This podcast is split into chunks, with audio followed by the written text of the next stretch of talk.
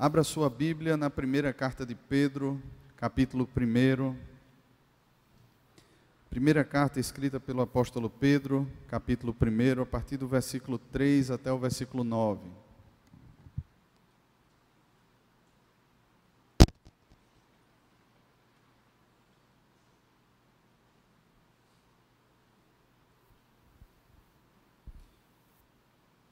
Primeira carta de Pedro, capítulo 1, a partir do versículo 3 até o versículo 9.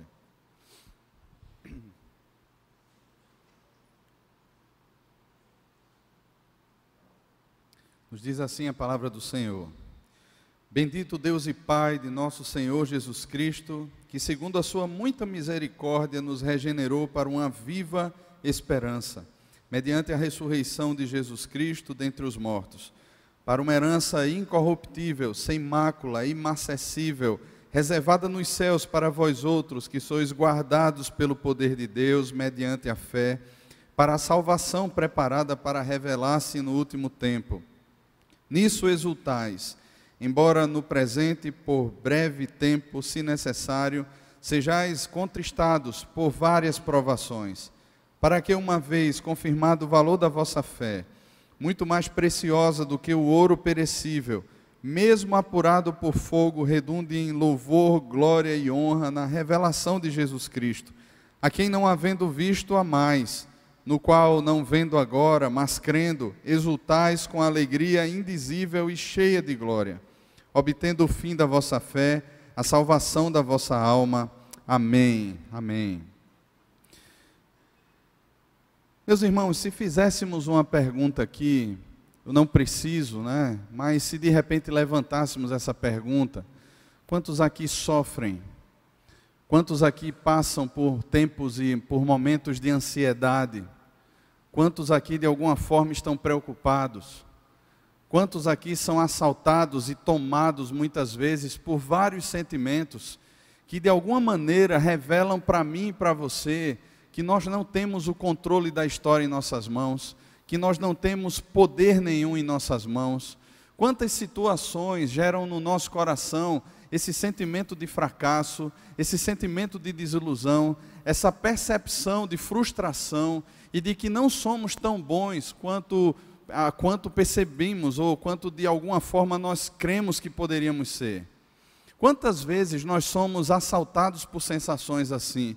E quantas vezes não são apenas sensações, mas são fatos concretos que revelam a nossa imperícia, que revelam a nossa incapacidade, que revelam a nossa falência.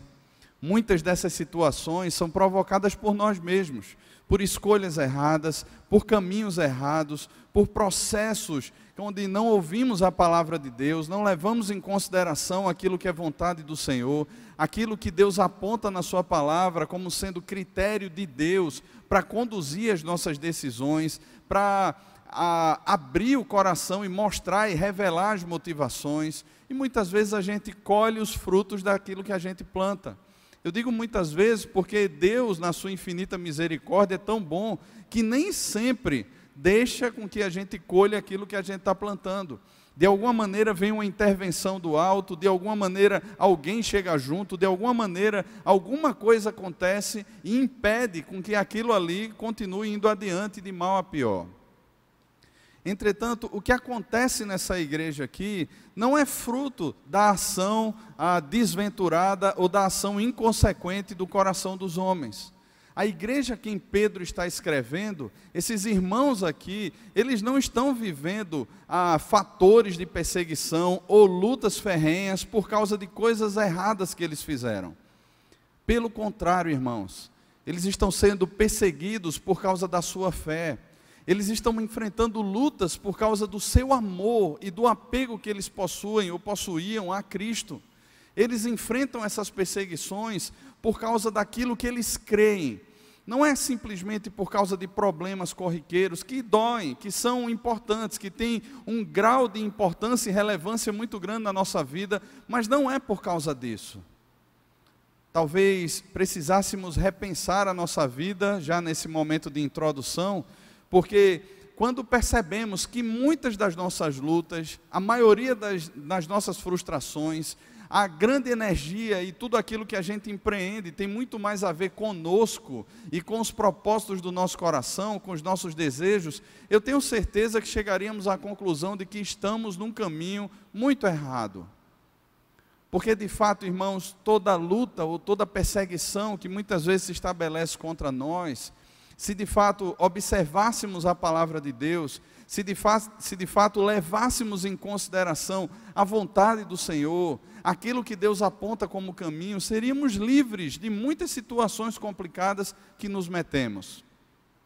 Mas, por outro lado, seríamos perseguidos e enfrentaríamos duras lutas por causa daquilo que cremos.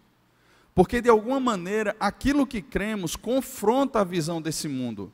Aquele a quem nós depositamos a nossa fé, a nossa esperança e o nosso amor, é um contrassenso àquilo que o mundo crê.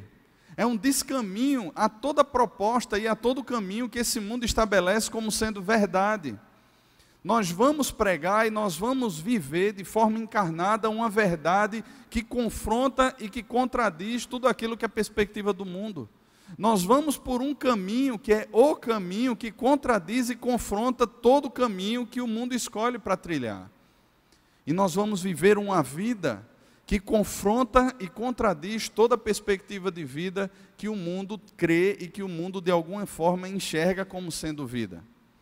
Imagina chegar para qualquer pessoa que está aí fora enchendo a cara nessa tarde, seguindo algum trio elétrico, ou seguindo algum carro de som, ou alguma banda, ou sei lá o quê, e diz para ela assim: Olha, a vida verdadeira, você pode vir comigo agora, vamos lá para a igreja, sentar durante uma hora e meia para cantar meia dúzia de músicas e ouvir 45 minutos de um sermão. Vai ser bênção, isso aí é que é vida. O que é que você acha que ele vai dizer? O que é que você acha que ele vai dizer? Mas a sensação que vem no coração daquele que está morto em delitos e pecados, e nós vivemos, vivíamos assim no passado, a sensação não é só uma sensação de dizer assim, você está louco, mas existe algo que declara, existe algo muito mais forte, existe algo que confronta, num simples convite. Porque quando o nome de Deus, o nome de Cristo é mencionado, o coração que está morto, ou as próprias trevas que tomam o coração, elas se abalam. Porque, irmãos, a luta do homem que não conhece a Deus, não é apenas uma luta para se estabelecer na sua vida e para ser passivo no que diz respeito às coisas de Deus. Não. É uma luta de inimizade, de perseguição. Não é apenas uma negação, mas é como se tivéssemos um exército armado lutando contra tudo aquilo que é Deus e contra tudo aquilo que é caminho proposto por Deus. Então existe uma luta contra nós também. Não pense que é uma relação passiva. Não pense que composições, ou a cultura desse mundo, ou tudo que o mundo produz, é simplesmente uma coisa passiva ou não seja raso e superficial ou superficial ao ponto de pensar que essas coisas elas podem ser de alguma maneira incorporadas à nossa vida sem uma, uma, uma discussão crítica pesada sobre elas. Irmãos, muitas vezes tudo isso tem um cheiro ou uma aparência de que é em cima do muro, mas não é. Tudo aquilo que é produzido sem Deus é contra Deus. Todas as pessoas que não conhecem a Cristo, elas são contra Cristo. Isso não sou eu quem estou dizendo. Mas foi o próprio Senhor Jesus que afirmou que quem comigo não ajunta, espalha. Quem não é por mim, é contra mim. Então não existe uma perspectiva passiva de cultura ou de pessoas que produzem cultura que seja algo, não, eu, eu, eu não quero Cristo. Mas também eu, eu sou aquela pessoa quase que amigo do Evangelho, eu não faço mal a ninguém. Não existe isso, irmãos, não se enganem. Esses irmãos aqui a quem Pedro escreve, eles estão enfrentando duras perseguições e muitos deles foram entregues por familiares seus. Muitos pais aqui entregaram os seus filhos. Muitos filhos aqui entregaram os seus pais por causa da sua fé. E esses irmãos agora estão em terra que não conheciam. Eles foram espalhados. Muitos deles não podiam mais negociar. E muitos deles perderam, deixaram para trás todos os bens que possuíam. Muitos viram familiares sendo mortos. E eles estão agora espalhados por uma terra que muitos deles nem conheciam. Então, quando Pedro escreve essa primeira carta, Pedro está escrevendo essa carta não apenas para aqueles irmãos, mas para nós, enquanto povo de Deus, para que tenhamos uma esperança que vai para além de qualquer expectativa que possamos ter nos nossos dias para que tenhamos uma esperança que está alicerçada não simplesmente numa melhora econômica ou no fim de um bloco de carnaval ou no fim do carnaval na nossa cidade, mas para que, para que tenhamos uma esperança muito bem estabelecida e firmada no Senhor. Porque, irmãos, enquanto permanecermos aqui, enfrentaremos lutas e perseguições. E enquanto permanecermos aqui, precisamos ter a consciência de que somos peregrinos e forasteiros nessa terra ainda que você tenha um RG, ainda que você tenha um CPF, ainda que você tenha uma inscrição que diga para você, você é um cidadão brasileiro. Mas a partir do momento em que fomos conquistados pelo sangue de Cristo, fazemos parte sim de uma nação terrena, mas possuímos uma cidadania muito mais alta, muito mais elevada do que o seu RG, do que o meu RG pode dizer. Nós possuímos agora uma identidade, uma certeza que vai muito além do que qualquer perspectiva que alguém pode dizer sobre nós porque nós temos essa consciência bíblica que não são mais pessoas ou coisas que nos afirmam, mas que quem diz quem nós somos agora é o próprio Senhor Jesus, quem afirma a nossa identidade, quem afirma que nos ama, quem derramou o seu sangue por nós, quem nos alcançou naquela cruz, quem perdoou os nossos pecados, quem nos redimiu, quem nos fez nova criatura, quem nos deu a identidade de filhos, quem nos deu a identidade de redimidos, de amados e fez promessa de que nada nos separaria do seu amor, foi o próprio Jesus. Irmãos, isso aqui que Pedro escreve, Pedro escreve para renovar a esperança daqueles irmãos. Quando nós olhamos os contextos aqui, que ele vai descrevendo na carta, de sofrimentos que aqueles irmãos enfrentavam, não eram coisas fáceis. Se os irmãos pularem aí ainda no capítulo 2, a partir do versículo 11, os irmãos encontrarão essa expressão. A partir do versículo 11 ele diz: Amados, exorto-vos como peregrinos e forasteiros que sois, a vos absterdes das paixões carnais que fazem guerra contra a vossa alma, mantendo exemplar o vosso procedimento no meio dos gentios, para que naquilo que falam contra vós outros, como malfeitores, observando-vos em vossas boas obras, glorifiquem a Deus no dia da visitação. Veja que coisa interessante. Os gentios falam mal e perseguem os cristãos. Eles não estão simplesmente passivos, e nós sabemos aqui, irmãos, por todo o contexto histórico e até os nossos dias, que a igreja nunca foi algo que foi instigado, ou pessoas que foram instigadas a pegarem armas e a de alguma forma lutarem pela sua vida e lutarem por sua fé como o mundo luta. Nós percebemos pela história da igreja, inclusive aqui na carta de Pedro, onde o imperador era Nero, um homem ímpio, truculento, infiel, impiedoso que perseguia e matava os cristãos, que fazia chacota com os cristãos. Nós não percebemos aqui em momento nenhum Pedro dizendo assim: olha, se armem, lutem contra isso, não aceitem as provocações, revidem. Pelo contrário, não andem como andam os gentios. Se eles estão perseguindo e maldizendo, façam boas obras Continuem honrando a Deus. Continuem servindo a Deus. Mais à frente ele vai falar sobre as autoridades humanas. E ele diz que essa sujeição ou essa submissão a autoridades, e lembre que ele está falando aqui de Nero como imperador, não era simplesmente porque a pessoa é de acordo com aquilo que eu creio, que eu acredito que é melhor enquanto ideologia ou qualquer coisa do tipo. Mas ele diz que essa submissão ou essa sujeição deve acontecer por causa do Senhor. O versículo 13 nos diz isso: por causa do Senhor. Quer seja o rei como soberano, quer as autoridades como enviadas por ele.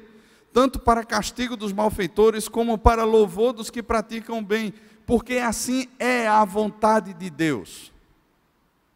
Veja que ele coloca nessas sentenças por causa do Senhor e porque essa é a vontade de Deus. Por mais que eles estivessem sofrendo as perseguições, há um chamado para viver uma vida ou para ter uma convicção muito além daquilo que é vontade humana, porque nós sabemos o que faríamos segundo a nossa vontade. Nós sabemos bem, e nós já fizemos isso várias vezes. Quantas pessoas não vêm com esse tipo de argumentação? Olha, eu sou esmagado pelos impostos, então eu vou dar um jeito aqui, uma forma de sonegar, de não pagar, porque eu pago e veja quantos buracos na cidade. Eu pago e veja quantas desigualdades sociais. Eu pago e veja quanta coisa, quanto roubo, quanta coisa triste acontece. Então simplesmente eu faço isso, eu não pago. Ou eu pago o mínimo. O que ele diz aqui é que é a vontade de Deus se estivéssemos sujeitos à nossa vontade, irmãos, daríamos o famoso jeitinho brasileiro. Talvez lá o jeitinho romano. Sei lá. Mas o fato é que seguiríamos os descaminhos do coração. Por isso ele diz aqui, por causa do Senhor, e essa é a vontade do Senhor.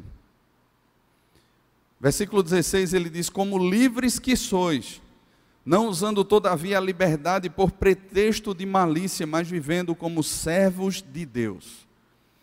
Eu acho muito jóia essa percepção, essa percepção que Pedro tem. Porque ele contrasta aqui a liberdade atrelada ao sentido de ser servo. Não é uma liberdade que me dá o direito de viver como um tipo de senhor e tentar estabelecer os meus caminhos. Liberdade para o mundo é exatamente isso. As pessoas alegam viver uma vida de adultério, viver uma vida de fornicação, uma vida de impiedade e dizer assim: olha, mas eu sou livre, eu posso escolher o que eu quiser. De repente, agora essa pessoa não me serve mais. Eu sou livre para não ficar casado com ela. Vou lá, me divorcio e vou ver minha vida, porque o que importa são os meus sentimentos, o que importa é a minha vontade. E alegam ser isso liberdade. Entretanto, o contexto e o que Pedro está nos ensinando aqui é que essa liberdade nos leva a viver como servos de Deus. E o que é um servo? A palavra servo aqui, ou doulos, é um sentido de escravo. É alguém que é o servo mais barato ou mais baixo de uma casa. É alguém que está ali para servir, porque ele sabe, ele tem a sua consciência de que ele possui um Senhor como sobre ele. Então, a sua liberdade é para servir. A sua liberdade não é para viver a vida segundo a sua vontade porque o servo percebe que a sua vontade agora é agradar a vontade do seu senhor e não mais a sua vontade. E é interessante, irmãos, porque nisso constitui-se a verdadeira liberdade em Cristo. Porque, como servos, nós voltamos ao propósito original da criação. Nós não fomos criados para ser senhores. Você não foi criado para ser autônomo, eu não fui criado para ser autônomo. A nossa autonomia, ou essa falsa percepção de autonomia que muitas vezes se tem, é uma afronta ao ser de Deus, é uma afronta à criação de Deus, porque Deus nos criou para sermos imagem dele. Nossa forma, nossa essência, aquilo que é mais radical em nós, nós fomos criados para refletir ao Senhor. E a partir do momento em que pensamos ser alguma coisa para além daquilo que de fato somos, nós estamos afrontando a criação de Deus. Nós estamos afrontando o próprio Deus, dizendo assim: olha, você poderia ter feito algo melhor. Eu criei na mentira da serpente, eu posso ser Deus. Eu sou Deus. Eu sou soberano. Eu tenho vontade, eu tenho imagem própria. Não não preciso de você, nem preciso refletir você. Vou fazer um trato com você, eu vou lá na igreja no domingo. Eu chego lá, eu dou o dízimo, eu participo de alguma coisa e a gente fica em paz. Beleza, Deus? Deus não cai nessa, irmãos. Nem Deus não participa disso. É por isso que a nossa liberdade aqui, segundo aquilo que Pedro está falando, é a liberdade de sermos servos. Quando ele começa o versículo 18, ele fala aqui sobre senhores maus, empregadores maus, pessoas que massacram os seus servos, os seus empregados. E o exemplo que ele vai dar aqui não é simplesmente um exemplo funcional para manter o emprego, não. se submeta lá a pessoa que é mal, é má, porque você precisa desse emprego. Porque você tem boquinhas para alimentar dentro de casa. Porque você tem a prestação da sua casa para pagar. Pensa nisso antes de fazer uma bobagem. Respeita lá o seu patrão, porque emprego está difícil. O número de desempregados é enorme, é gritante. Então, cuidado.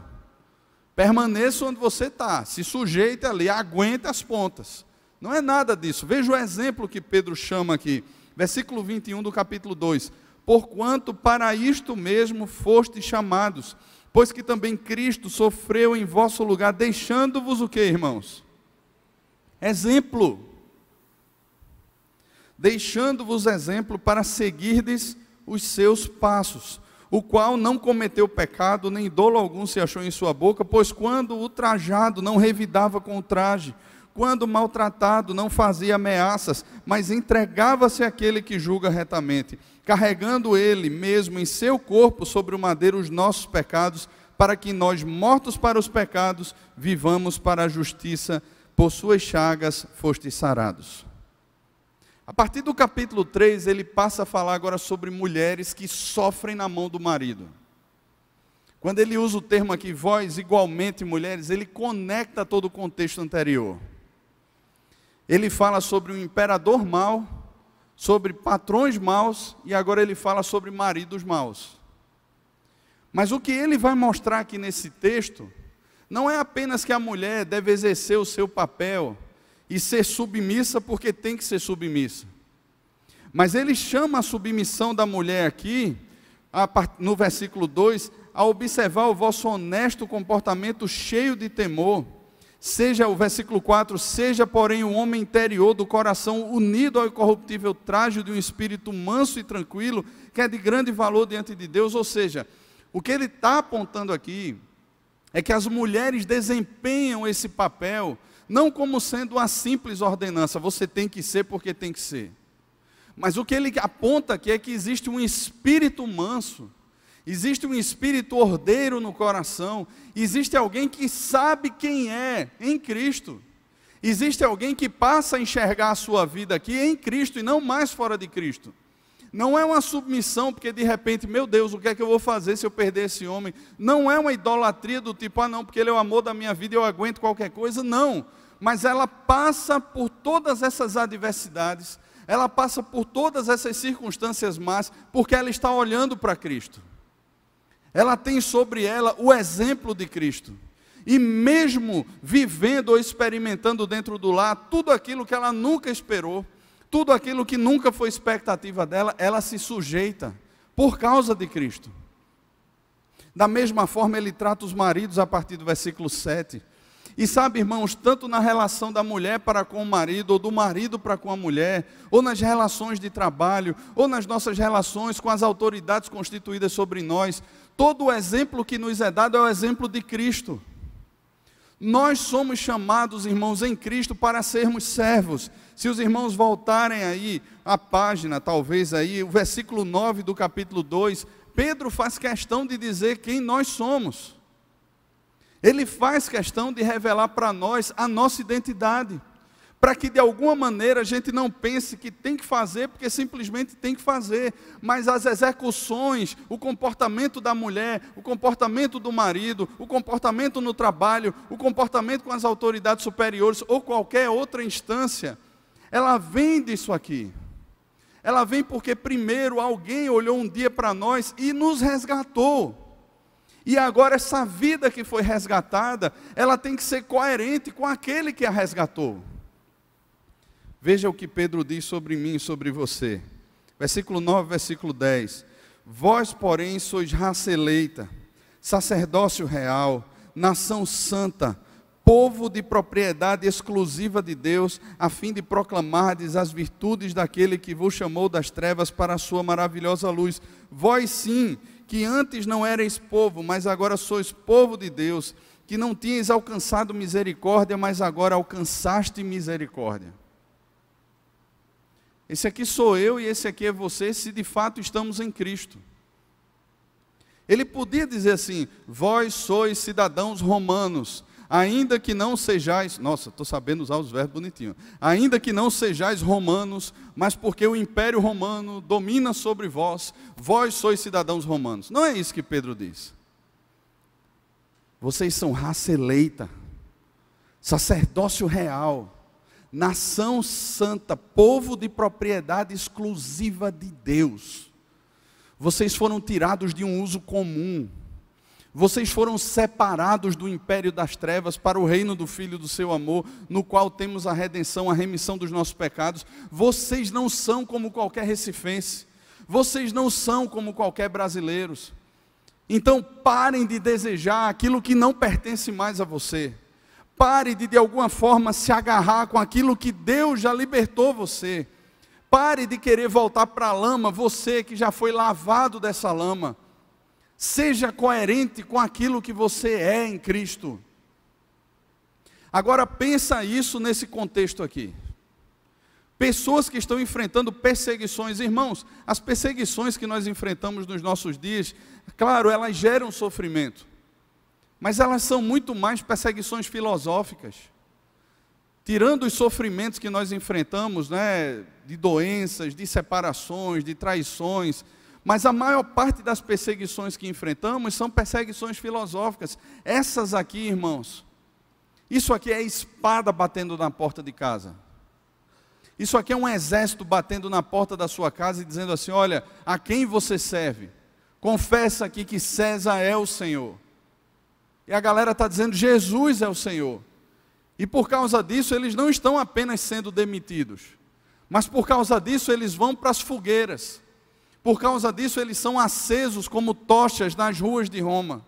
Por causa disso, eles sofrem perseguições e veem, e veem muitos familiares seus sendo executados. Não é brincar de ser crente.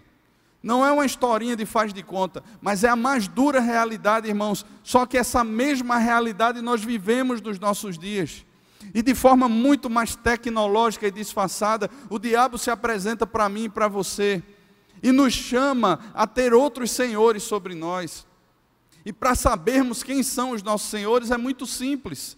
Pegue a sua agenda e comece a olhar quem é a grande prioridade da sua agenda, a quem você tem servido, quem é o Senhor do seu tempo, como você tem administrado as suas riquezas, como você administra a sua família, quem é o instrutor no que diz respeito à criação dos seus filhos, a quem você entrega? Ou de que forma você terceiriza a instrução sobre o seu casamento, quem tem enchido o seu coração, quem tem enchido a sua mente. Em Filipenses, quando Paulo trata sobre essa questão de preocupações e ansiedade, se você puder abrir a sua Bíblia na carta de Paulo aos Filipenses, no capítulo 4, Paulo fala aqui sobre algo que para a gente é corriqueiro. Duas mulheres na igreja, Evódia e Sintique.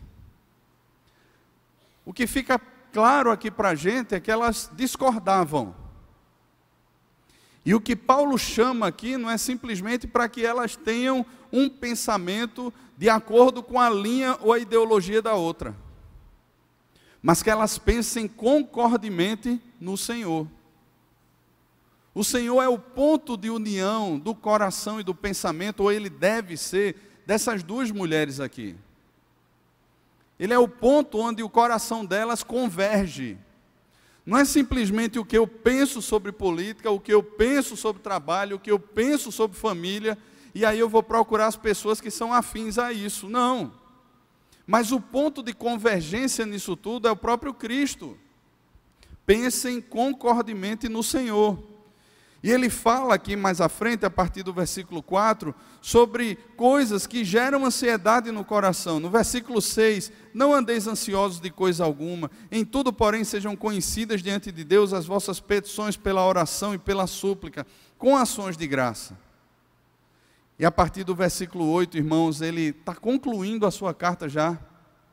E ele diz assim: finalmente, tudo que é verdadeiro, tudo que é respeitável, tudo que é justo, tudo que é puro, tudo que é amável, tudo que é de boa fama, se alguma virtude há e se algum louvor existe, seja isso o que ocupe o vosso coração. Você sabe muito bem o que é uma ocupação, né? Preencher, tomar um território. É o sentido da palavra aqui. Assumir a posse de algo, marcar as fronteiras, dizer que é seu. Veja, ele está dizendo que isso que ele acabou de descrever aqui, verdadeiro, respeitável, justo, puro, se é amável, se tem boa fama, se alguma virtude há, se algum louvor existe, seja isso que tome, que ocupe, que coloque os limites e as fronteiras no seu coração, no seu pensamento. O que também aprendestes e recebestes e ouvistes em mim, isto praticai, e o Deus da paz será convosco. Agora imagina, quando Paulo está lá, em Atos capítulo 20, se despedindo dos presbíteros de Éfeso, Paulo ele diz qual é o conteúdo do seu ministério. Paulo está dizendo aqui o que vocês viram, ouviram e aprenderam de mim. Vivam isso aí, pratiquem isso. Quando Paulo está se despedindo dos presbíteros de Éfeso, ele diz assim: Olha, eu nunca deixei de vos anunciar coisa alguma que não fosse proveitosa. Eu não perdi tempo com besteira. Eu não perdi tempo com história da carochinha. Eu não perdi tempo, de repente, olhando para as coisas desse mundo e dizendo assim: olha, mas isso é tão legal, vive isso aí, não tem problema nenhum, o que é que tem de mais? Todo mundo faz. Você não pode viver uma vida bitolada, só pensando em estudar a Bíblia e pregar a Bíblia para quem não conhece Jesus. Não. Paulo disse: foi exatamente isso que eu fiz com vocês o tempo todo, de casa em casa, com a liderança da igreja. Durante três anos, Paulo se reuniu com aqueles líderes, com aqueles irmãos, e não havia outra conversa, não havia outra coisa que fosse central a não ser o Evangelho de Cristo. Por isso que ele diz no versículo 24 de Atos 20: Em nada eu considero a vida preciosa para mim mesmo contanto que complete a minha carreira, o ministério que recebi do Senhor para anunciar o evangelho da graça de Deus. Não existe, irmãos, outra razão. O trabalho não é o fim, o trabalho é um meio. O local onde você mora não é o fim, é um meio. A igreja que você congrega não é o fim, é um meio, meio para servir a Deus. A vida é um meio é o local que Deus nos coloca para servirmos e expressarmos a sua imagem para um mundo que carece da imagem de Deus. A própria criação, segundo Romanos capítulo 8, aguarda e geme na expectativa da revelação dos filhos de Deus. E cadê os filhos de Deus? É muito bom a gente sair por aí dizendo assim, não, mas eu sou filho de Deus, mas cadê essa revelação dos filhos de Deus nas coisas mais simples, nas naturais, naquilo que mexe com o coração da própria criação, que anseia por essa revelação, irmãos?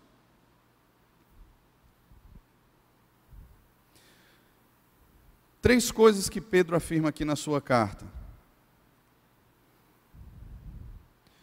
Primeiro, do versículo 3 a partir do versículo 3 até o versículo 5, ele dá graças a Deus pela nova vida conquistada por Cristo para aqueles irmãos. Ele diz que por meio da ressurreição de Cristo dentre os mortos, Deus nos regenerou para uma viva esperança.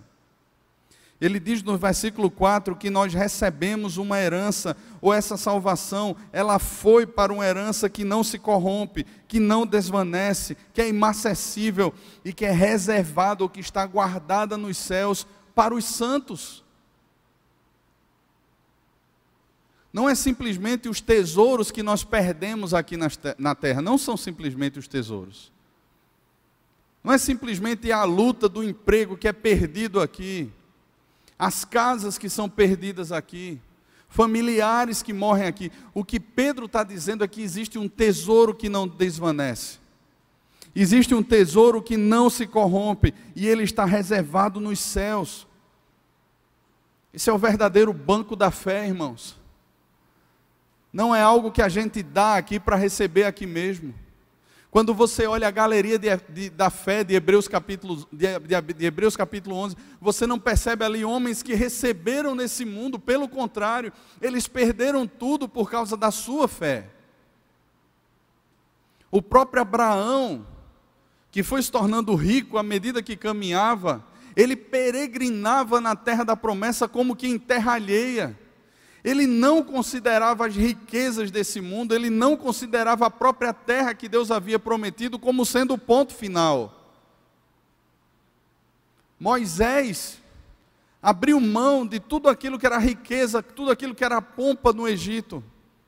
Não considerou a vergonha de ser um judeu e simplesmente foi com o seu povo, saiu da terra do Egito. Por causa da fé.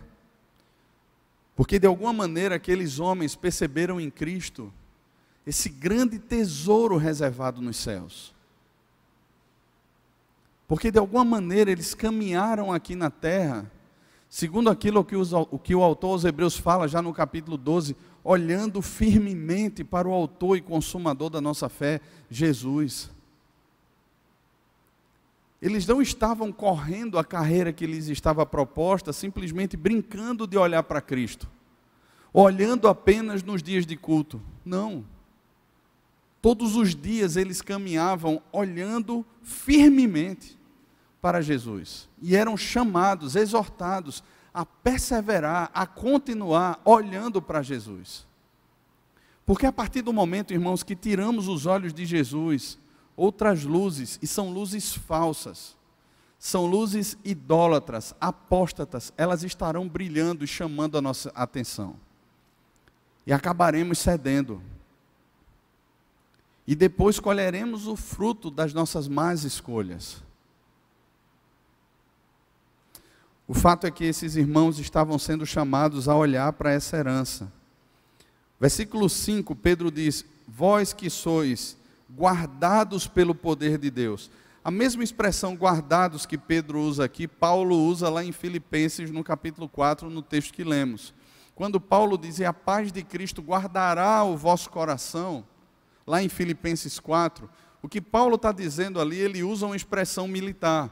É como se vários sentinelas armados estivessem à porta do nosso coração, dizendo aqui: você não entra, aqui você não entra. E colocando para fora as preocupações e ansiedades. Da mesma forma aqui, Pedro usa essa expressão: vós que sois guardados pelo poder de Deus. É como se a própria mão de Deus, revestida, revestida por sentinelas, cercasse o seu povo Agora imagina a percepção de segurança. Humanamente falando, se esses homens e mulheres tirassem os olhos de Cristo, eles se sentiriam seguros? De forma alguma. Eles teriam sim, batendo na porta da sua casa, os exércitos de Roma. Eles teriam sim, ah, contra eles, constantemente, denúncias de pessoas que descobriam que eles eram cristãos eles jamais poderiam se sentir seguros se eles tirassem os olhos de Cristo. Mas o fato de serem instruídos pela palavra de Deus, a perceber que o poder do próprio Deus, por meio da fé, guardava aqueles irmãos, trazia segurança para o coração deles. Não é simplesmente nós sentirmos uma segurança econômica, não é simplesmente nós percebermos uma segurança porque temos policiamento nas ruas, não é simplesmente, não são essas coisas. Mas é muito mais do que isso, é para além disso, é sem nenhuma segurança econômica ou segurança pública ou qualquer coisa nesse sentido, eu me sinto guardado no poder de Deus. Eu me sinto protegido e cuidado por Deus. E eu tenho paz. É isso que Pedro está afirmando, irmãos. Irmãos, o próprio apóstolo Pedro, nesse tempo, enfrentava perseguições. Ele escreve essa carta lá do miolo, do centro do Império Romano. Cerca de quatro anos depois, Pedro foi martirizado. Quatro anos depois de ter escrito essa carta, ele foi martirizado. Mas ao mesmo tempo, ele tem essa consciência, irmãos, de que ele é guardado no poder de Deus que Deus coloca a sua mão sobre ele, como Davi afirma no Salmo 139, a tua mão me cerca, tu me cercas por trás e por diante, e sobre mim pões a tua mão. Se suba aos mais altos céus, lá estás, mas se eu fizer a minha cama no meio do inferno, ainda lá a tua mão há de me guiar e a tua destra me suster. Irmãos, isso é tremendo. Porque em meio às perdas, Em meio àquilo que enfrentamos, nós podemos ter essa convicção, irmãos, de que nós somos guardados pelo Senhor. Não é simplesmente um recurso que vem e salva você. Mas ainda que ele não venha, Deus está guardando você. Ainda que a doença se estabeleça e vá de mal a pior, Deus está guardando você. E você vai desfrutar desse tesouro que é Cristo, que foi dado a você por meio da fé. A partir do versículo 6, ele diz então aqui, ele fala sobre outro ponto. Veja, ele não diz assim, vocês exultem agora nos livramentos, vocês passem a exultar agora, porque as coisas vão melhorar. Mas ele diz: nisso exultais, nisso o quê?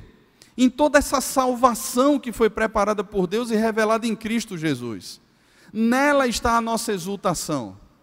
Não é numa melhora financeira, não é na restauração do casamento em si, ainda que essas coisas possam ser boas, mas não são nessas coisas que o nosso coração deve estar firmado, não são nessas coisas que de repente a nossa fé deve estar firmada, mas ele diz: nisso na obra de Cristo exultais.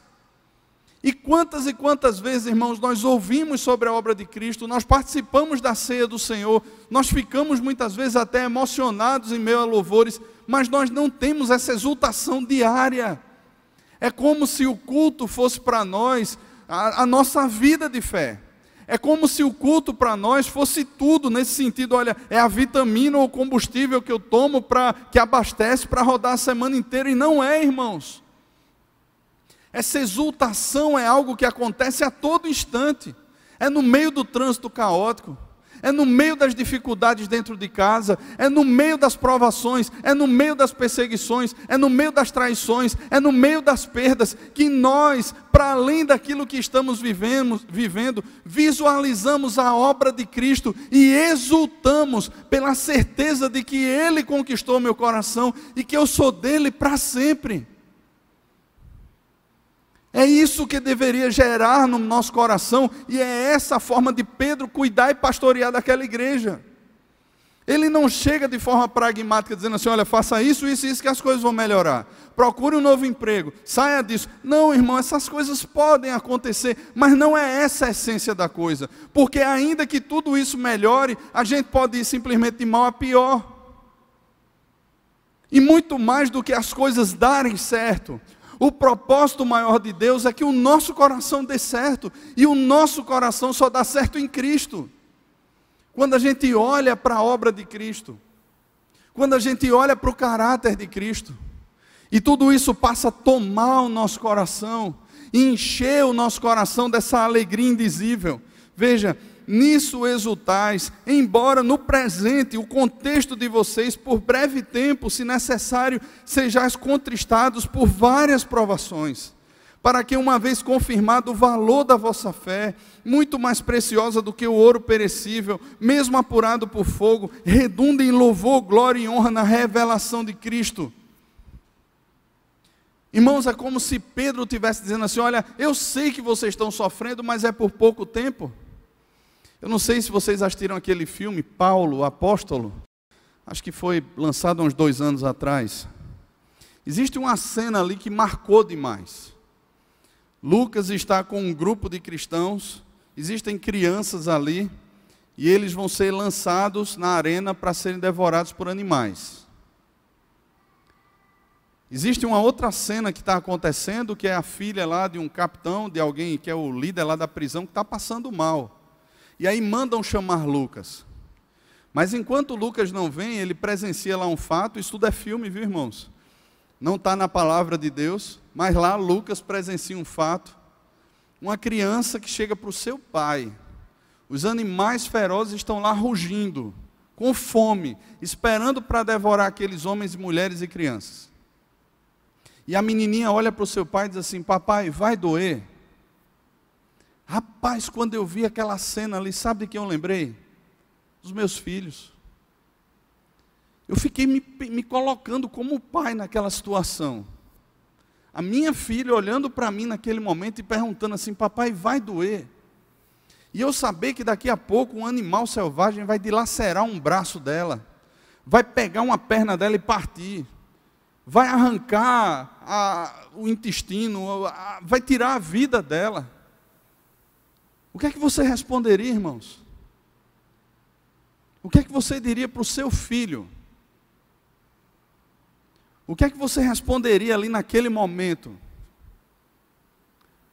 Se tivesse ali a oportunidade, ou algum soldado dissesse assim: Ó, oh, ainda dá tempo, é só dizer que César é o Senhor, e aí está livre teu filho e você, o que é que você faria? Imagina essa cena. Qual seria a sua resposta para aquele guarda? E sua filhinha com o olho escorrendo a lágrima, olhando para você, papai, mamãe, vai doer? E o soldado do outro lado dizendo assim: Ó, oh, tá perguntando aí, vai, viu? Pensa nela aí, no sofrimento dela, é só negar Jesus. Qual seria a sua resposta?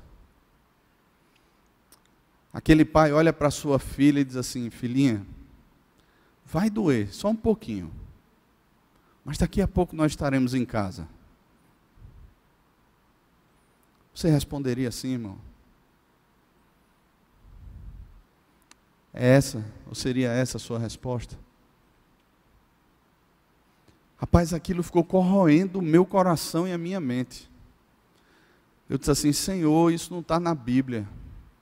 Mas quando a tua palavra fala que cristãos foram perseguidos e morreram, e quando nós vemos as narrativas históricas sobre isso, Senhor, eu acredito que tantas cenas assim aconteceram.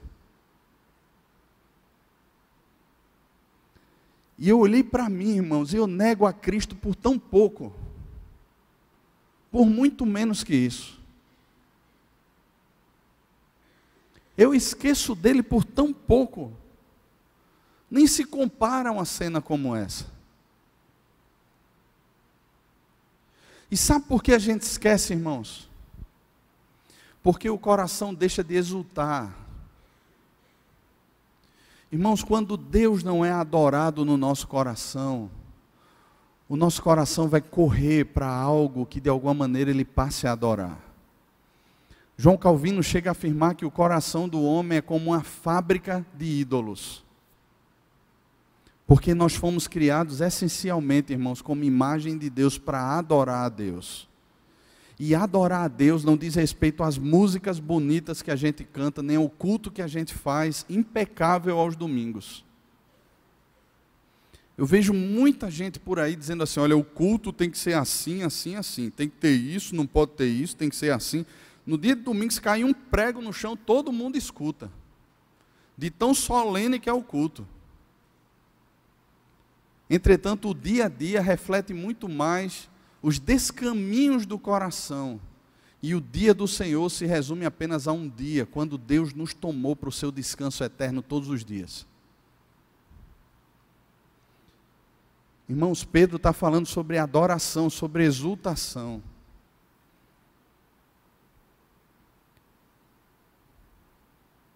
A partir do versículo 8, versículo 9, finalizando, ele fala sobre quem é Cristo. E diferente dele, que viu Cristo, que andou com Jesus, aqueles irmãos ali não conheceram pessoalmente a Cristo, não tocaram em Jesus. E ele fala de Jesus dizendo assim: A quem não havendo visto, a mais, no qual não vendo, agora, mas crendo, exultais com alegria indizível e cheia de glória, obtendo o fim da vossa fé, a salvação da vossa alma.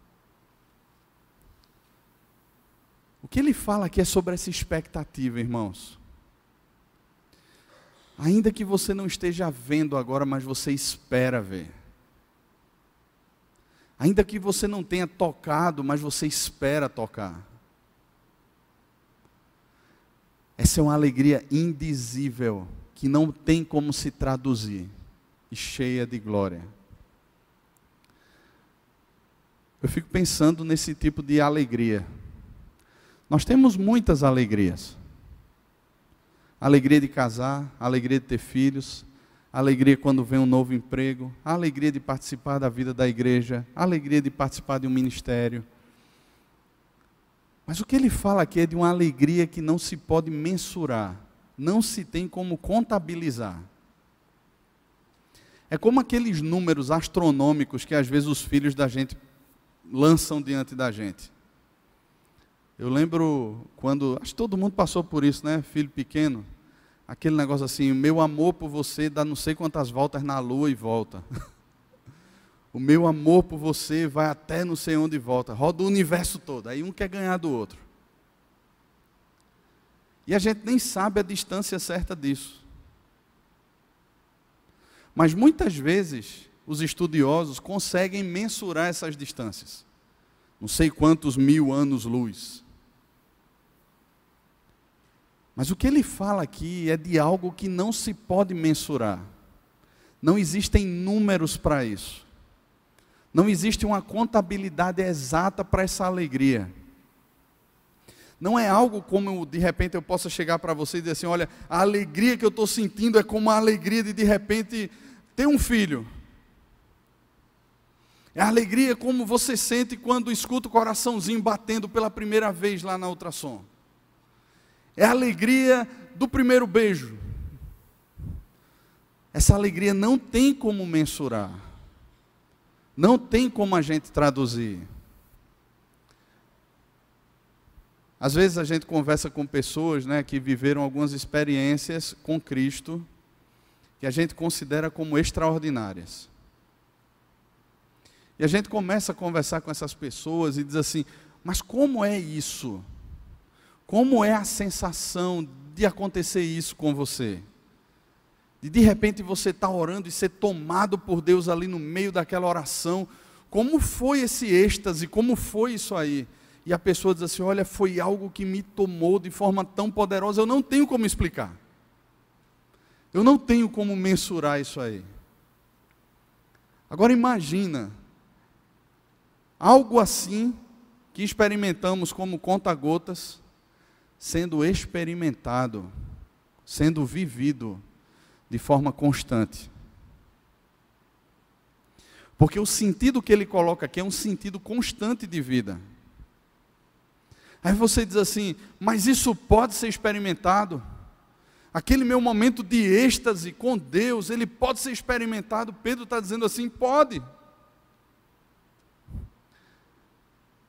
Quando nós estamos olhando para Cristo, irmãos, e Cristo se torna a glória suprema, a alegria suprema, aquele que satisfaz, aquele que enche o coração, ao ponto da gente dizer assim: olha, em nada considero a vida preciosa para mim mesmo, ao ponto da gente afirmar, não mais eu vivo, mas Cristo vive em mim, ao ponto da gente olhar para Deus e dizer assim: olha, eu prefiro partir e estar com Cristo, que é incomparavelmente melhor. Irmãos, isso são provas, são provas reais de homens que experimentaram isso de forma constante não importava mais. Olha, eu aprendi a viver contente em toda e qualquer situação. Eu sei ter um carro e sem andar de ônibus. Eu sei também nem ter passagem para o ônibus e andar a pé. Olha, esses homens experimentaram tudo isso, irmãos, quando Paulo afirma no final da carta aos Filipenses sobre essa alegria indizível. E Filipenses, essa carta da alegria, quando Paulo trata sobre isso, ele fala, irmãos, sobre essa completude, essa satisfação em Cristo. Que bênção que a oferta da igreja chegou, mas se não chegasse, eu aprendi a viver contente, satisfeito em toda e qualquer situação, porque essa alegria que Pedro afirma aqui tomava conta também do coração de Paulo, e pode ser vivenciada por mim e por você. Irmãos, quando nós olhamos a obra de Cristo e percebemos quão miseráveis, miseráveis nós éramos, e que tínhamos toda a justiça de Deus para sermos condenados para o inferno e fomos salvos por meio da graça de Cristo Jesus. Inseridos na família de Deus, nos tornamos co-herdeiros de todas as coisas por meio de Cristo. Olhamos essa obra maravilhosa do Senhor Jesus, irmãos, o nosso coração ele é tomado por essa alegria. Eu não preciso de mais nada eu não preciso de mais nada. Não vou fazer isso com Fá, não. Mas lembra aquela música, né? Se Deus fizer, Ele é Deus. E se Ele não fizer? Se a porta abrir? Se fechar? Continua sendo Deus. Porque não depende mais das circunstâncias. Porque eu estou olhando para Deus. Eu estou enxergando a Cristo. E o meu coração está desfrutando dessa alegria. Eu sei quem eu sou em Cristo. Eu sei quem Ele é para mim. Eu não preciso de Nero mudando lá as perspectivas dele sobre os cristãos. Eu não preciso de uma esposa ou de um marido que mude lá o comportamento dentro de casa. Eu não preciso de um patrão melhor. Eu tenho a Cristo. É isso que Pedro está dizendo. É essa viva esperança que Pedro aponta aqui nessa carta. E é exatamente isso que ele crê, que é o poder de Deus para transformar o nosso coração em meio aos dias maus. Amém, irmãos? Você está sofrendo? Você passa por ansiedades, por lutas, por provações. Há um chamado da palavra de Deus. Olhe para Cristo. Se alegre nos feitos do Senhor Jesus, na obra de Cristo. Ele é o seu pai, ele é o seu marido, ele é aquele que cuida de você, ele é aquele que alegra o seu coração, é aquele que guarda você, ele é aquele que nos satisfaz plenamente, nós não precisamos de mais nada. Nós já temos o autor e consumador da nossa fé. E somos chamados a caminhar olhando para Ele todo o tempo. Vamos orar? Feche os seus olhos, curve a sua cabeça.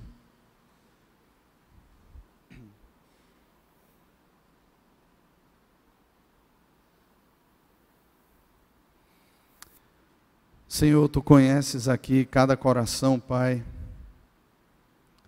Porque tu nos ama tanto ao ponto de sondar o nosso coração e de conhecer aquilo que ninguém mais conhece, que muitas vezes é até vergonha para a gente, o Senhor conhece, Pai. E o Senhor não se envergonha de nós. Senhor, obrigado porque o Senhor não desiste, nem jamais desistirá do teu povo, Pai. E eu peço, Pai, que o teu povo nem desista de olhar para o Senhor e de ter no Senhor o seu eterno e maior tesouro e bem. Senhor, que sejamos tomados por toda a plenitude do amor de Cristo que excede todo entendimento. Senhor, que possamos conhecer as profundezas desse teu amor que é tão grande. Que prossigamos em conhecer, como nós cantamos aqui nessa tarde, esse teu amor, Senhor, que excede todo entendimento que guarda o nosso coração, que põe essas mãos abençoadoras sobre nós e nos protege, que garante a nossa salvação, que garante que chegaremos até o dia final e que gozaremos para sempre essa nova vida com o Senhor Jesus. Ó Senhor, nada mais importa a não ser o Senhor, Pai. Ensina-nos, Pai, a nos contentarmos contigo, a nos satisfazermos no Senhor e a desfrutarmos dessa alegria que não pode ser mensurada, que não pode ser contabilizada, que é indizível, Senhor, e que retrata esse eterno peso da tua glória sobre nós. Ó, oh, toma-nos, Senhor. Senhor, a gente vê tanta gente nesses dias falando sobre alegria, que estão vivendo uma verdadeira alegria, mas, Senhor, isso é tudo mentira, Pai, porque não há alegria verdadeira e não há verdade alguma, nem vida alguma fora do Senhor. Mas nos leva, Senhor, a te buscar de tal modo que a gente possa te encontrar e ter uma alegria indizível em nosso coração todos os dias. Senhor, nós somos chamados para ser o povo mais satisfeito dessa terra, a nação mais feliz dessa terra, não por causa das circunstâncias, mas por causa do grande Deus que nós temos. Iniciamos esse culto aqui lendo o Salmo 100, Senhor, que fala sobre celebrar o Senhor. Celebrar porque o Senhor é bom, nos faz enxergar a tua bondade, nos faz enxergar que o Senhor é Deus, nos faz enxergar que o Senhor é o nosso redentor, nos faz enxergar mais uma vez a obra do teu filho sobre nós, nos faz enxergar mais uma vez a nossa identidade em Cristo, nos faz perceber mais uma vez que somos peregrinos e forasteiros aqui nessa terra, nos faz perceber a nossa verdadeira cidadania, cidadania e viver nesse mundo aqui como servos de Deus. Ó oh, Deus, no nome de Jesus, nos toma, toma o teu povo, Senhor, e enche o nosso coração no nome de Jesus. Amém. Vamos todos ficar de pé, irmãos, e recebermos assim a bênção do Senhor. Meus irmãos, que o Senhor vos abençoe e vos guarde. Que o Senhor faça resplandecer o seu lindo rosto sobre vós e tenha misericórdia de vós que sobre cada um de vós o Senhor levante o seu rosto, fazendo assim com que nós reflitamos a sua imagem, no nome de Jesus. Amém e amém. Deus abençoe você, uma boa semana. Vamos ainda louvar ao Senhor.